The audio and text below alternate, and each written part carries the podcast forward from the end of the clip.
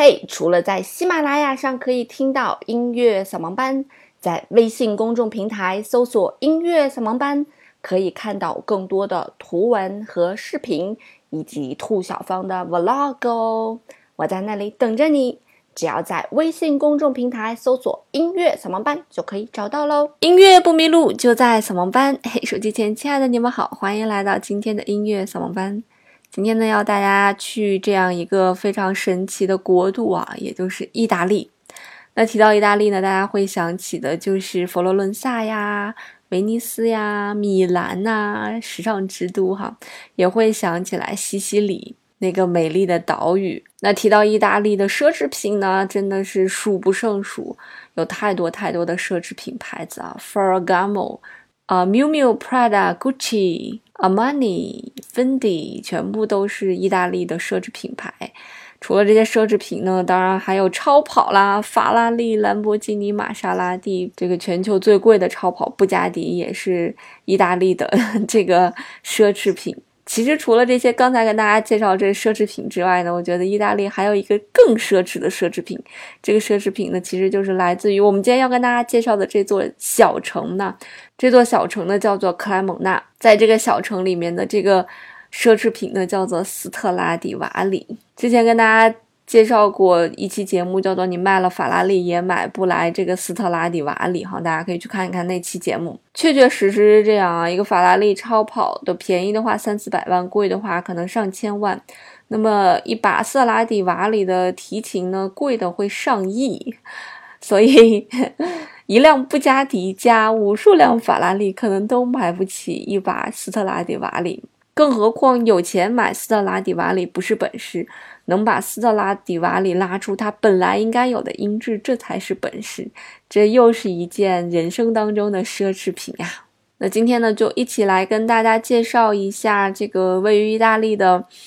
并不是所有人都知道，也不是并不是所有人都会去的一座小城，叫做克莱蒙纳。克莱蒙纳在意大利的北部啊，据说很小的一个地方。那么有两样东西是举世闻名的，第一样呢是建于公元一二六七年的大教堂的这个钟楼，高达一百一十一米，位居全欧之冠。还有一个非常著名的，那当然就是斯特拉迪瓦里了。其实，在这个非常非常小的城市里呢。不光是有斯特拉迪瓦里这么著名的制琴师，在当时呢，还有一个瓜纳里啊，这个制琴师也非常非常的有名。那么两大制琴师，也就是现在这个弦乐器里面最贵的两大这个流派的琴，一个叫丝式，一个叫瓜式，全部都源于这个小镇。所以，如果你是弦乐器爱好者的话，一定一定要去这个城市去看一看，因为克莱蒙纳现在的这个制琴工艺呢，都在世界上是顶尖的。毕竟这是人家的传统嘛。那么对于小提琴呢，有这样一部电影叫做《红色小提琴》哈，里面描述了克莱蒙纳的小提琴的一个传奇故事，就是他的妻子叫做安娜，他妻子死去之后呢，他就拿他妻子的血去混合了小提琴的这个油漆，去制作了一把小提琴，叫做 Red Violin。然后里面的音乐呢也是百转千回，尤其是那个 Anna Theme，就是安娜的那个主题啊，那个主题每次听起来都会让你觉得鸡皮疙瘩掉一地。那么在这个电影里面呢，也有无数的小提琴家拿着这把神奇的提琴去演奏，也也是演奏出来了很多很多非常经典的曲目。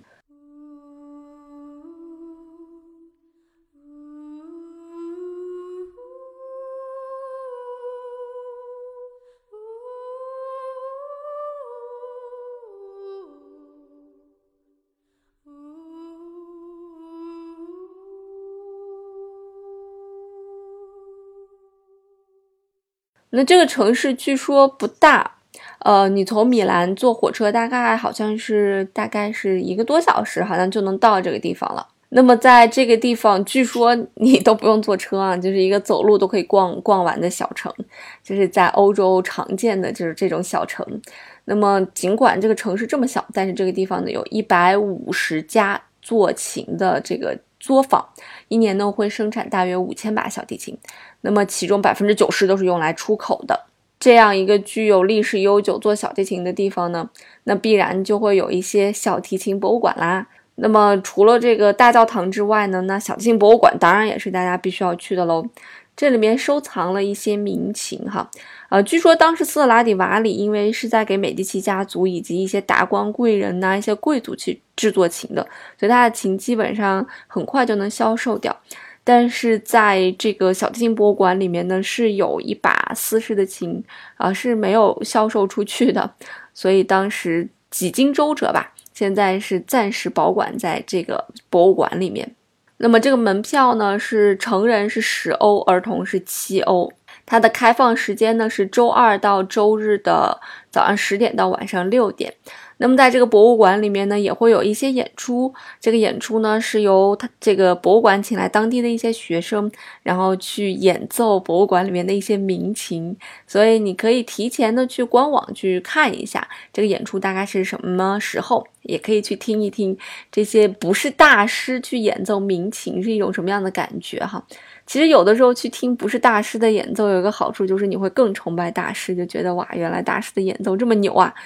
因为听大师去演奏，你没有对比，你不觉得大师的演奏那么经典。但是你听完普通人去演奏之后，你再去听大师的版本，你就会觉得练习乐器真的是一件苦功夫啊。那么除此之外呢，还有就是克莱蒙纳的这个钟楼啊，呃，这个钟楼呢，门票是五欧，它的开放时间是十点到一点和下午的两点半到六点。那么在小提琴博物馆里面呢，我们可以看到这个大师制琴的一个过程哈，然后也包括了这个斯氏琴啊，以及其他一些这个克莱蒙纳的提琴大师所制琴所用的那些模子啊、图案呐，各种各样的工具吧。包括这个比小提琴还要早的一个琴，叫做刘特琴的这个制琴的这个工艺，也能在这里面看到。克莱蒙纳这个城市呢，其实是在一五零五年，大概就十四世纪初这个时候哈，那么就已经在制琴方面非常有名了。呃，那么当时呢，这个制琴的这个开山鼻祖的家族啊，叫做阿玛蒂家族，嗯，他是这个创始人，是一五零五年出生的。那么在他确定了小提琴的制作工艺之后呢，那么由他的儿子和这个孙子把这个传承下去。那到他的孙子的时候就开始招徒了。那么他孙子招的徒呢，就包括瓜纳里和斯特拉迪瓦里。所以这是有历史沿袭的哈，从阿玛蒂家族一直到了斯特拉迪瓦里，直到现在呢，斯氏琴和瓜氏琴都在小提琴界占有重要的地位。我们之前也讲过，为什么斯氏琴那么贵哈。尽管我们现在用 3D 还原出来了斯氏琴的全貌，但是依旧好像不能把它的精髓把它完全表现出来。那么斯氏琴它的鼎盛时期大概是在1700年到1725年。那么有人讲说，在这些年头里面呢，做斯氏琴所用的木材呢，呃，就那一片园区啊，它是罕见的寒冷，所以就导致了。那个木材有很多不一样的一些变化，所以也致使在这个年代出生的这个丝氏琴要更优于其他年代出生的丝氏琴。那其实，在这个年代，这个斯拉迪瓦里已经变成一个老头了。他这一生呢，大概是做了一千多把琴，其中还包括刘特琴呀、这个吉他呀，啊，就很多啊，很多琴。但是现在流传下来，大概是五六百把左右吧。小提琴的制作工艺似乎和其他的乐器好像不太一样，它始终还是有一种我们觉得有一种工匠精神在的，所以到了这个克莱蒙纳这样一个城市呢，就能感觉到满满的小提琴的工匠精神。那么除了钟楼和小提琴博物馆呢，大家也可以去转一转色拉迪瓦里的故居。那它的开放时间呢是每年十月，其他时间需要提前预约。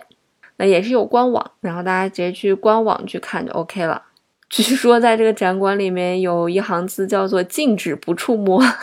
所以大家可以更深入的去了解一下小提琴及其制作的过程。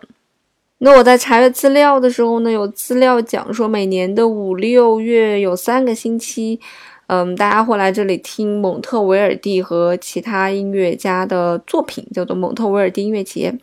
可是我在谷歌上面搜了很久，又没有搜到蒙特威尔第音乐节，所以不知道这个音乐节还在不在。所以如果你要是五六月份去这个神奇的地方呢，啊，你也可以看看有没有这个音乐节，到时候也可以告诉我一下。